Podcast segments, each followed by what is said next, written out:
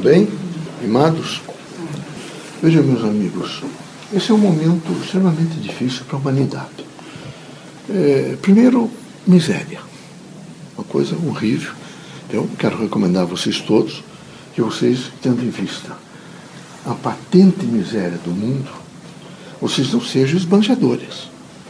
Tem que cuidar da luz, tem que cuidar da água e tem que cuidar, vocês podem ser consumistas.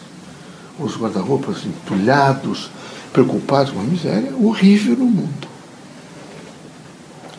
Em face dessa miséria, fome. Uma fome, que, quem sabe, a pior que já se teve na Terra. Então, vocês vejam a encruzilhada em que foi colocada a humanidade. Sete bilhões de homens. Não há nenhum país que tenha pensado nesse momento uma programação porque não, e alimento. Sete bilhões. É preciso urgentemente, urgente, mesmo o país, o Brasil, com uma extensão enorme, um continente, tem que planejar urgentemente. Então, vejam o que faz o processo materialista. Ele vai aniquilando todas as possibilidades da vida. Até parece um complô feito e até mesmo eh, alcançando os políticos. Então, não se sintam nesse momento que com vocês não vai nunca acontecer nada. Vocês estão bem empregados, vocês são autoridades públicas, vocês estão. É o seu luta. Não dá para continuar aumentando a miséria. Não dá. A fome não dá para continuar aumentando. Eu vi uma palestra do irmão Antônio Guino que ele diz o seguinte: que pena que mesmo os países desenvolvidos não tenham percebido que é tão patente o que eles estão fazendo, que imediatamente ficou, estão criando parques nacionais, que não são mais do que museus da natureza. Ele me perguntou depois, o senhor sabe por que, que eu disse isso? Eu disse, não. Porque serão só museus. Eles vão destruir toda, toda a natureza. Ficarão só os museus. Quem quiser conhecer como era a natureza, terá aqui um desses parques. O restante eles destruíram. Então, vocês vejam que realmente é crítico a situação no que diz respeito a tirar proveito, a enriquecer, a imaginar que, que cada um de per si deve ter tudo e os outros não ter nada. Isso criou um grande constrangimento. Eu, eu sei que é difícil para todo mundo, mas esse é o momento de dar as mãos e ajudar a construir um país novo, moderno. Não é? Já nem estou falando uma pós-modernidade, estou falando moderno, onde vocês possam pensar um pouco numa maior justiça social, onde, as, quem sabe, diminua um pouco a miséria. Vocês não conhecem bem a miséria. Eu imagino pegá-los e primeiro mostrar Biafra para vocês. Vocês ficariam estarrecidos. Mas, de repente, transportá-los para o Vale do Jequitinhonha. Você vê, é, é, parece Biafra. É uma pobreza horrível. Vocês vão ver uma mulher amarrando numa lata de, velha de, de tinta que ela encontrou, jogando no rio de água barrenta e tirando aquela água e imediatamente lavando o rosto das crianças. É? Quase todos os dias que eu vou atender parturienta, coisa, eu vejo isso. E fazendo a criança tomar aquela água. As crianças todas com a barriga enorme, com o abdômen que, que estão verminadas. Então é uma miséria, uma miséria horrível. Consequentemente, fome. Muita fome. Tem alguns que eles, eles, o que eles comem numa região ali de Minas é hora por nobres.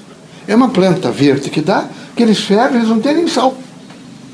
Que eles fervem, mas aqui, por exemplo, nas ilhas de Paranaguá, eles é, é, salgam a, comida com água do mar, poluída. Porque não tem. Então é uma pobreza, meus amigos. O que eu, sei que vocês não são responsáveis, mas são responsáveis, corresponsáveis com a humanidade inteira.